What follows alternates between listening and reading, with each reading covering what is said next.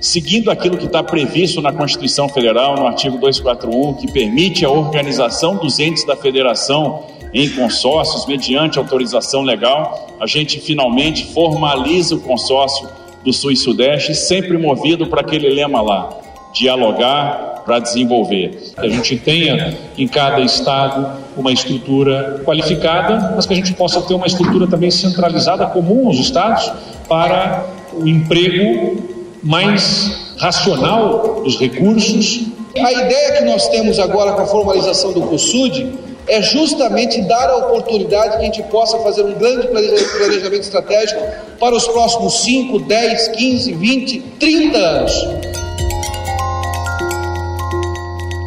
Um consórcio entre os estados do Espírito Santo, Minas Gerais, Paraná, Rio de Janeiro, Rio Grande do Sul, Santa Catarina e São Paulo foi enfim formalizado na semana passada. O COSUD, como é chamado, foi criado para atender em forma de consórcio político essas regiões. O consórcio também serve para articular as políticas em comum entre esses estados para pressionar as bancadas no Congresso Nacional. Juntos, esses estados têm 256 deputados federais, o que corresponde à metade da Câmara. Essas regiões movimentam 70% da economia e concentram 56% da população do país. Presidido pelo governador do Paraná, Ratinho Júnior, o COSUD começou a ser formalizado após a discussão da reforma tributária, que gerou fortes reações e, inclusive, foi o pontapé inicial de uma polêmica de teor separatista para a criação do consórcio.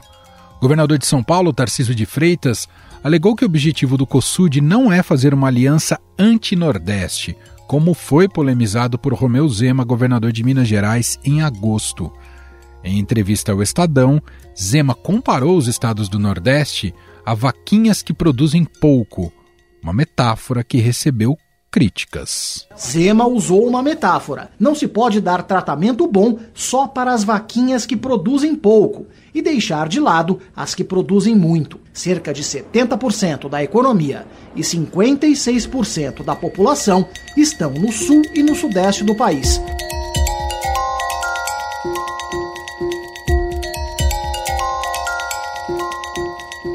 Depois da polêmica, o governador se retratou e disse que foi mal interpretado e que o objetivo do consórcio não é rivalizar com outras regiões. Quem analisar a minha fala, escutá-la, vai ver que aquilo que eu quis dizer, e se fui mal interpretado, eu peço desculpas, é que nós, governadores do Sul e do Sudeste, acreditamos, temos convicção de que o melhor programa social é a geração de emprego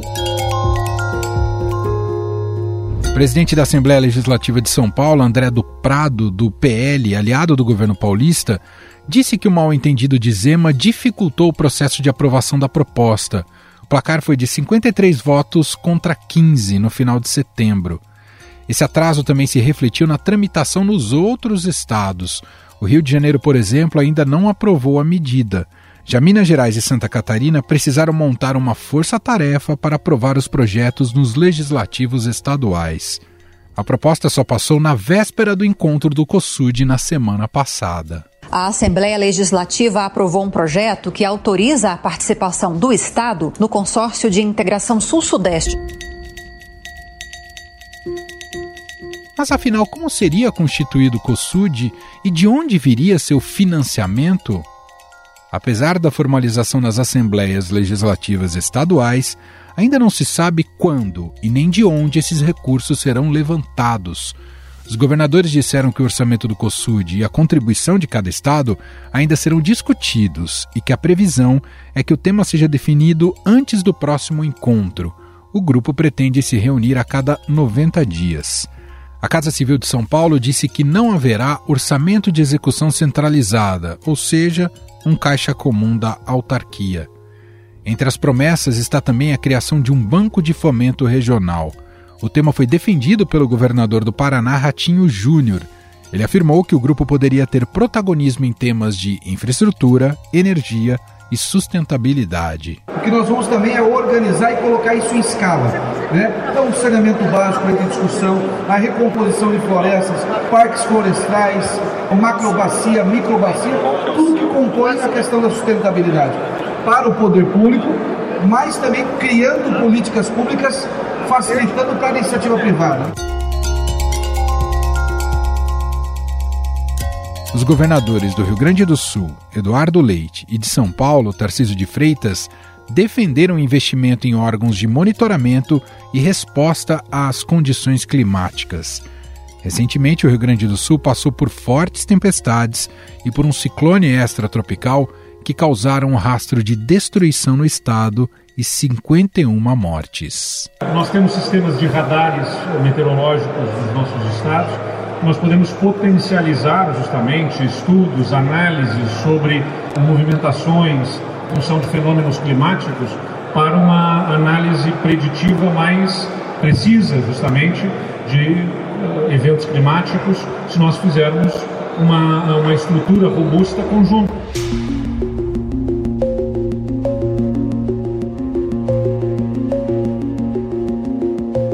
Neste primeiro evento que formalizou a criação do consórcio, foi confirmado que ao menos 10 cargos serão criados, todos comissionados. E até os salários já estão estabelecidos: 19.500 para o secretário executivo e 16.500 para os assessores. O secretário precisará ter dedicação exclusiva, já os assessores podem ser servidores emprestados pelos governos dos estados.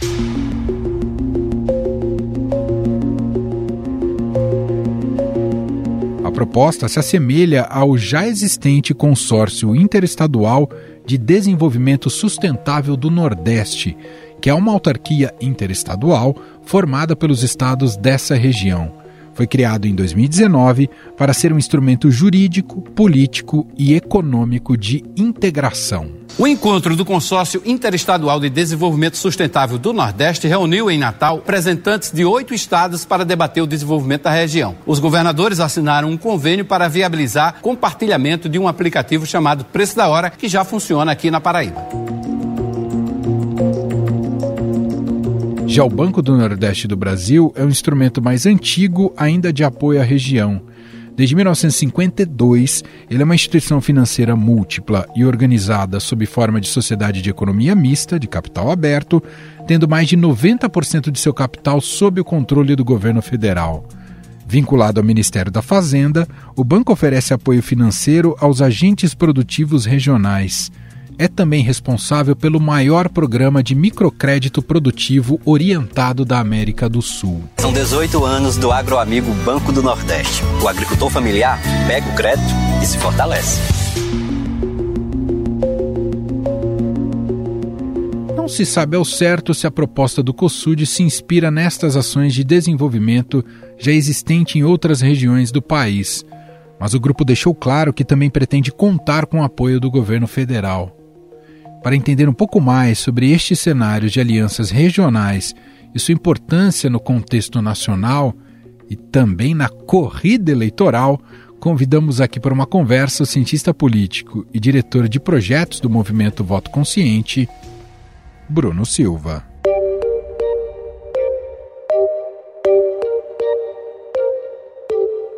Olá, Bruno, tudo bem? Fala, Emanuel. Você sabe que é sempre uma alegria conversar com você, né? Espero que esteja tudo bem contigo e com os nossos queridos ouvintes também. É isso, obrigado. Bom, começar diretamente te perguntando, Bruno, como é que você avalia a criação do chamado COSUD, né, esse consórcio sul-sudeste, e que peso político ele ganha a partir de agora? Eu acho que tem duas dimensões importantes, né? Embora os próprios governadores tentaram fazer ali uma espécie de arrumação na fala infeliz, né, do governador de Minas Gerais, Romeu Zema, né, que disse que o consórcio não tinha um objetivo político, os governadores do encontro que fizeram é, recentemente em São Paulo, né, no ato oficial ali de lançamento, colocaram que não é um objetivo necessariamente político, mas é muito mais pensando numa cooperação visando aí as políticas públicas, uma questão infraestrutural, saúde, segurança, né, que eles elencaram ali, segurança, meio ambiente, que elencaram ali como temas prioritários, mas na verdade o consórcio já começa num campo de disputa política, né, mano? Eu disse que se trata na minha lei. Por quê que eu falo no campo de disputa política? Acho que a gente tem que voltar um pouquinho no tempo para poder entender algumas coisas agora. Se a gente retoma em 2019, falha minha memória, 2019 a gente começa a ter os governadores sendo instados a apresentar um protagonismo político maior na sociedade brasileira, frente principalmente a um comportamento oscilante no que diz respeito ao governo federal, quando não omisso em relação a aspectos centrais associados à pandemia da Covid-19. Então, naquele momento, a gente vê essa experiência, e até então, a nível de Brasil, talvez, pelo menos para nós, né, hoje, não talvez para alguém de mais de 100 anos de idade que tenha acompanhado lá atrás outros movimentos da política brasileira, soa muito estranho você ver esse protagonismo a nível mais regional ou entre regiões por parte de governadores. Isso porque, se a gente parar para pensar, a própria federação no Brasil que fez com que muitas das decisões políticas ficassem recentralizadas no nível federal e fazendo com que o Poder Executivo, na figura do presidente da República, junto na negociação com os partidos no Congresso Nacional, coordenasse nacionalmente as ações entendidas como ações mais estratégicas, né, Emanuel, em diversas áreas e colocando os governadores numa posição de entrar ou não entrar mais de modo mais ou menos intenso nas parcerias com o Poder Executivo, mas todos eles, claro, sempre dependente de recursos vindo desse ente. Ok, até aí, a gente faz um recorte e volta para 2019. Por inação do governo federal, os governadores então começaram a ter, ter esse protagonismo em função do momento político desafiador. Lembrando, por exemplo, que os governadores do Nordeste, especificamente, no que diz respeito àquela crise para obtenção de insumos, começaram a fazer uma espécie de coordenação política regional, a fim de obter não só os insumos que eram necessários, mas principalmente a compra de respiradores. Gerou até muito polêmicas essas compras, as discussões que foram feitas lá atrás, etc. Então, o que acontece, Manuel? Desde 2019, a partir daí, a gente começa a ver um movimento no qual governadores tendem a se organizar de modo mais intenso para tentar resolver problemas que lhes são comuns. Isso fez sentido, principalmente ao longo da pandemia da Covid-19, e agora talvez faça sentido, mas por isso que eu digo que já começa com o objetivo político, à luz da composição política que nós temos após a vitória do atual presidente Lula e da distribuição desses governadores pelo território brasileiro. Se a gente observar, por exemplo, no território do COSUD, seja aí do âmbito do consórcio está se formando entre Sul-Sudeste, quantos governadores de fato são aqueles que estão mais próximos politicamente do presidente Lula? Tarcísio faz ali um papel mais protocolar quando foi chamado. Zema nitidamente tenta se colocar num campo de oposição e de alguma forma tenta angariar algum tipo de apoio político.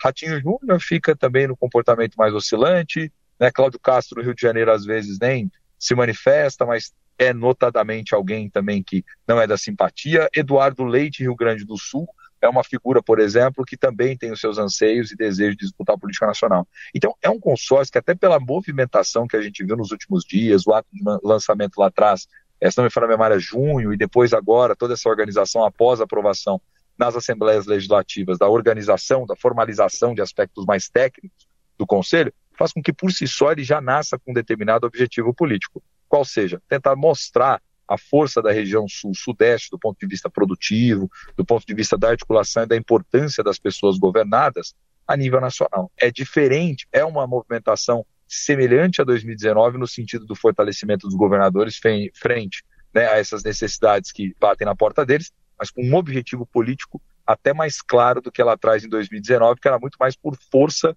do momento e da necessidade né, de você cooperar para tentar fazer um contraponto em relação ao governo federal numa situação pandêmica. É do ponto de vista de alinhamento, a única exceção de fato é o Renato Casagrande, que é do PSB é e tá, que está na base exatamente. do governo, é o único, não é? Exatamente, não. que era isso que eu ia pontuar, que é o Renato Casagrande. E veja, não que necessariamente também todos os governadores sejam opositores ferrenhos, não se trata sim. disso, né? Não se trata disso, mas se trata de entender o desenho e qual é que é o objetivo.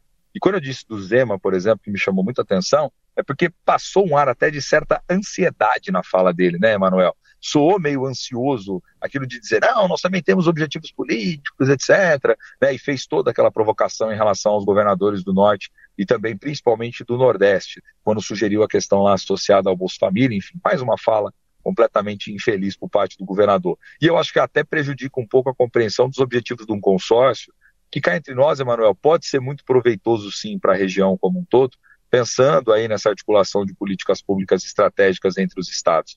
Sobretudo se a gente imaginar o que vai sair dessa reforma tributária, que pode, vou até frisar aqui porque ela não é um projeto finalizado, pode vir a diminuir um pouco mais os aspectos associados à guerra fiscal, né? Quero chegar nesse ponto né, de criação de consórcios. Já existe o consórcio de governadores do Nordeste, como você citou, surgiu ali em 2019. Agora, é, formalizado esse Sul-Sudeste. Isso pode alimentar divisões e também demonstrar disfuncionalidades da nossa federação? Afinal, o país é um só, Bruno? Pois é, não deveria, né? Ou não deve tender para esse lado. A gente precisa saber entender a importância dos consórcios a nível de contratação do poder público, que pode trazer de vantagens você ter essa capacidade de articulação e cooperação mais regional. Vou imaginar, por exemplo, uma política pública específica, né, Emanuel, como, por exemplo, o meio ambiente. Às vezes você tem áreas que são cortadas pelo mesmo rio, ou você tem biomas que são muito próximos, e que você precisa de uma coordenação mais intensa para não ficar esbarrando naquele tipo de situação. Ah, a legislação do Estado, ela desenha da maneira X, a legislação do outro desenha de maneira Y. Como pensarmos uma legislação integrada dentro daquilo que é competência dos estados fazer à luz da nossa Constituição. Então, o objetivo em si, ele pode ser o mais nobre possível. A questão que eu acho que é problemática, e aí não deveria, vou frisar novamente, não deveria né, fomentar qualquer tipo de divisionismo, qualquer tipo de revanchismo a nível político, né, como infelizmente alguns parecem querer com a criação de um consórcio, vai se dar muito mais em função de como efetivamente o consórcio vai caminhar do que a sua criação ou a sua formação em si, percebe? Então, acho que é importante a gente conseguir distinguir essas questões para não dar problema lá na frente também. Mas, infelizmente, a gente sabe que alguns governadores têm pretensões políticas com isso, sim. Espero que não para reforçar divisões sociais, ainda mais num país polarizado e dividido como o que a gente já vive, né, mano? Claro que a declaração do Romeu Zema naquela entrevista ao Estadão foi desastrosa, preconceituosa, mas tem um pano de fundo que tem relação com a criação do consórcio e também com o que o Zema tentou ali expressar, que eu quero te ouvir, uh, Bruno, que bem ou mal, às vezes isso surge no debate público e no debate legislativo, que tem relação com a subrepresentação dos estados mais populosos na Câmara dos Deputados. Você entende que isso seria uma luta legítima do consórcio Sul-Sudeste? Olha, não sei se necessariamente uma luta legítima, né, Manuel? Porque é óbvio que sempre vai haver algum tipo de desproporção do ponto de vista da representação. Essa representação ela nunca vai ser perfeita. E eu acho que a própria região por si só, né, como pensando nessa macro região, nas duas, né, sul e sudeste, ou no centro-sul, né, como os amigos da geografia gostam também de fazer essa divisão, o que, que acaba acontecendo de maneira geral? Já tem a sua importância, o seu significado político e o seu protagonismo dentro da federação. Vamos nos lembrar que já são os estados, se a gente pegar até pela questão da dimensão populacional, principalmente Sudeste, São Paulo, Rio de Janeiro, se a gente considera também em perspectiva o próprio Rio Grande do Sul, Paraná, já são estados que têm uma representação muito significativa na Câmara. E com a criação do consórcio, você até pode ter algum alinhamento estratégico, até tentativa dos partidos de tentar organizar isso a nível de bancada interestadual, né, do ponto de vista da Câmara dos Deputados. Então eu penso particularmente que isso não pode servir como um elemento de revanchismo político e tampouco deverá servir para cumprir pura e simplesmente esse objetivo de servir como um contraponto ao governo federal. Há outras instâncias para isso. E os próprios governadores também tendem a perder-se mergulhar nesse tipo de barco, sob pena, por exemplo, de fomentar uma divisão onde depois, lá na frente, o consórcio por si só não vai resolver todos os problemas. Ele serve para agilizar, ele serve para organizar, para tentar ganhar em termos de dinamicidade das ações que são feitas. Não quer dizer que você não vai precisar mais do governo federal, não quer dizer que você não vai precisar mais dessa articulação, muito pelo contrário. Você continua a depender fortemente ainda, porque, do ponto de vista do desenho do nosso federalismo fiscal, e é isso que a gente não pode esquecer, os recursos estão muito concentrados ainda no nível nacional, né, Manuel? E que bom que em alguma medida, não em total, mas que bom que em alguma medida funciona assim. Porque, de fato, o Poder Nacional, né, o Executivo Federal, ele tem que ter um, uma, uma capacidade de coordenação política a fim de poder reduzir assimetrias regionais. Senão aí a gente cai na preocupação que você sinalizou que é o quê? Você aumentar ainda mais essas assimetrias, os mais pobres venham a sofrer ainda mais diante desse cenário. Então eu acho uma grande bobagem, na verdade, você ficar com essa coisa de ah, agora vamos fazer e acontecer no âmbito do sul e sudeste, a despeito das demais regiões. Eu acho que é um pouco fantasioso e veja, eu acho que cumpre também com os objetivos de uma determinada narrativa política. E por isso que eu digo que o consórcio já nasce pirado numa, vamos por assim, num fronte de disputa política. E Zema específico Vamos nos lembrar que ele já não tem mais possibilidade de disputa de reeleição ali dentro dos quadros dos governadores. Eduardo Leite também não, mas esse campo sim está aberto sobre o futuro político dessas figuras e o que desejam fazer para se colocar como um contraponto em relação ao atual Poder Executivo Federal. Né? Em relação ao número de deputados, como é que você entende? É algo que é, deveria se debater melhor no país? Tem um teto hoje que a Constituição ali coloca. Mas claro que isso gera uma, uma simetria de subrepresentação com o número da população que tem o Sul-Sudeste e quantos deputados tem ali na, na Câmara. Como é que você vê esse debate, Bruno? Eu acho que esse debate, Manuel, é o seguinte: claro, não existe nenhum número milagroso, nenhum número mágico. Em tese, pensando em termos de processo democrático, vamos dizer assim, quanto mais simétrico você puder ser, melhor em termos de representação política. Só que a gente precisa também tomar cuidado para que isso não se reflita necessariamente numa assimetria posterior dos estados e das regiões mais pobres que dependem, por vezes mais, até na sua composição, dessa aprovação a nível nacional do que precisa ser feito. Vamos nos lembrar que nenhuma decisão de mudança na quantidade de representantes, como até recentemente, dentro do debate à luz do novo censo, que tem também lá os seus problemas, se a gente pensar em termos de como foi coletado, do que trouxe de informação, que tem também os seus dilemas quanto a isso, mas se a gente parar para pensar, até para fazer essa alteração, teria que ter uma capacidade de coordenação política que eu particularmente não vejo hoje, porque ninguém vai querer perder o que tem, Emanuel, em detrimento de oferecer para o outro ganhar algo sob um argumento de, ah, não, de fato você precisa ter um pouco mais de representantes, né? Porque aí é disputa política também, é disso que se trata. Né? Então é queda de braço, ninguém quer perder protagonismo, ninguém quer perder influência. E a gente já tem muitas dessas assimetrias que também são corrigidas a nível do Senado Federal, se a gente imaginar. Porque no Senado a representação é muito mais equitativa. E há regiões que têm peso muito maior, como é o caso, por exemplo, da região Nordeste. Você tem a capacidade de coordenação de bancada regional, faz com que nenhuma política avance, basicamente, vamos pensar assim. O problema é que no Brasil, infelizmente, se a gente pensar em mais representantes, nós estamos pensando em mais gasto dessa máquina pública, mais gasto de um poder legislativo que já aparece internacionalmente como um dos mais caros do mundo. E aí eu já não sei se teria esse apoio da sociedade para aumentar necessariamente a quantidade de representantes. E se ficar nessa discussão de vamos tirar de um Estado para poder alocar para o outro, tendo a ver em enxergar que não é algo que prospere do ponto de vista do debate político. Quando você olha a fotografia da formalização do COSUD em evento que ocorreu recentemente em São Paulo, é dessa fotografia que vai nascer o, provavelmente o adversário do PT nas eleições de 2026 para a presidência? Tem uma tendência muito forte de que seja mesmo, né, Manuel? Isso sim. Isso a gente pode falar, até porque nós estamos falando ali de um candidato que tentou ser o grande candidato presidenciável, vamos dizer assim, que foi Eduardo Leite, e em função das articulações de Dória, que depois nem chegou a disputar, e muitas das tretas, né, para colocar nesse tema interno do PSDB. A gente vem acompanhando agora a disputa aí no ninho dos tucanos, né, inclusive disputas envolvendo comitiva nacional, decisões que envolvem, por exemplo, as próximas eleições de vai apoiar, não vai apoiar. O caso de São Paulo é ilustrativo disso, né, que a comitiva está toda batendo a cabeça, Eduardo Leite interfere, não interfere, a galera judicializa a questão, enfim.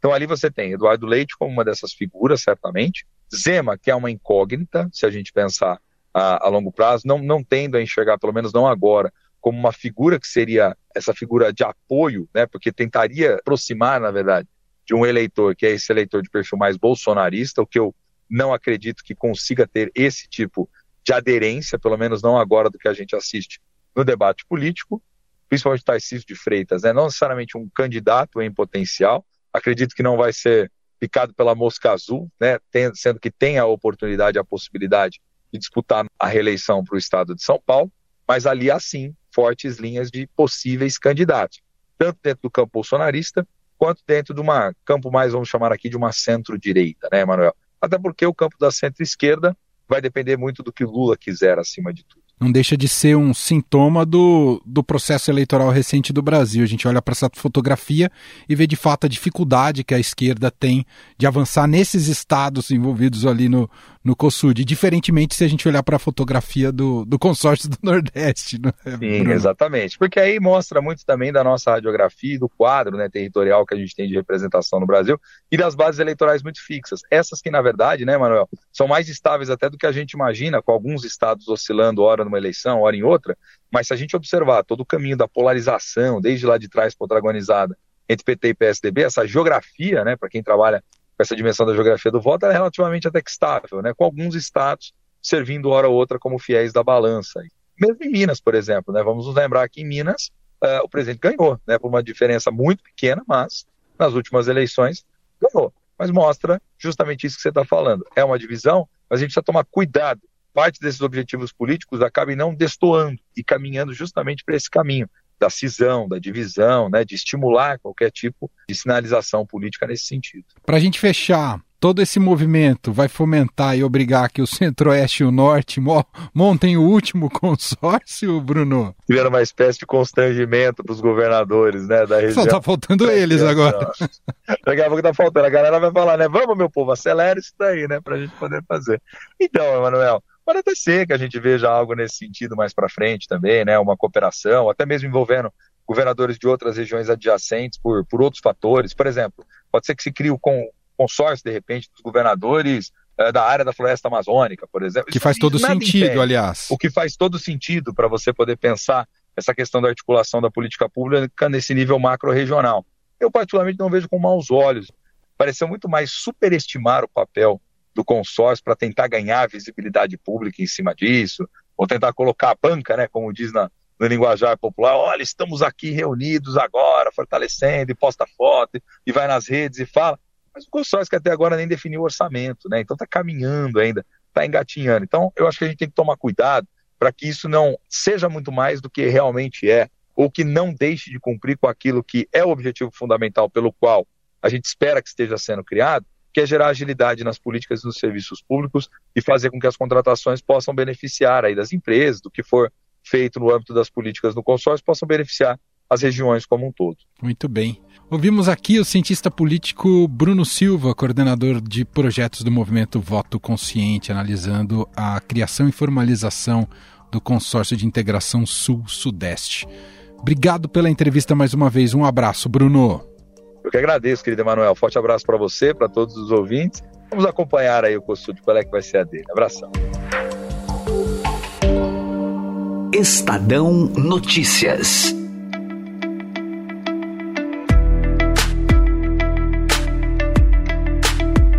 E este foi o Estadão Notícias de hoje, segunda-feira, 23 de outubro de 2023. A apresentação foi minha, Emanuel Bonfim. Na produção, edição e roteiro, Jefferson Perleberg, Adriele Farias, Rogério Júnior e Gabriela Forte. A montagem é de Moacir Biasi e o nosso e-mail podcast@estadão.com. Um abraço para você e até mais.